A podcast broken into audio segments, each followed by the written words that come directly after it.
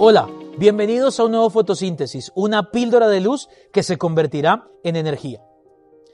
Llegamos al punto final. Cerramos los segundos siete días hablando de asombro bajo fuego. Y hoy quiero cerrar estos principios acerca de proteger ese asombro que está buscando ser atacado, ser sacado de nuestro corazón. Y hoy quiero que veamos finalmente la idea que si mi asombro está bajo fuego, yo estoy bajo fuego. Si mi asombro está bajo fuego, si lo que captura mi atención está siendo atacado para desviarme, en final, conclusión, lo que está en juego es mi vida.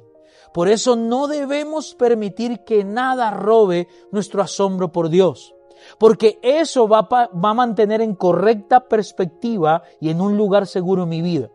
El salmista en el Salmo 8, verso 3 y 4 dijo algo bien curioso. Cuando veo el cielo que hiciste con tus dedos, y la luna, y las estrellas que pusiste en su lugar, me pregunto, ¿qué es el ser humano? ¿Por qué te acuerdas de él? ¿Qué es la raza humana? ¿Para qué te ocupas de ella? ¿Ves que las preguntas del salmista están en relación con su asombro por Dios? Mientras él más se asombra por Dios y por lo que Dios ha hecho y por la grandeza de Dios, su corazón se mantiene más arraigado a, yo no soy grande, yo soy pequeño, yo soy débil, ¿quién soy yo al lado de algo tan asombroso? Y eso lo mantiene en un lugar seguro. Qué peligroso es cuando algo nos hace sentir que nosotros somos dignos de asombro, que nosotros somos más grandes que aquello que nos debería asombrar.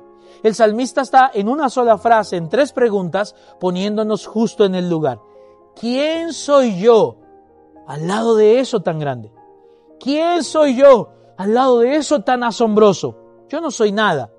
Y esa perspectiva es la que mantiene nuestra vida en un balance correcto.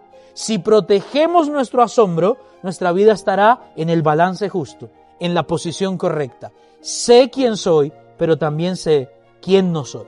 Y eso es protector para nuestra vida. Esta fue la píldora de luz del día de hoy. Nos vemos mañana en un nuevo fotosíntesis.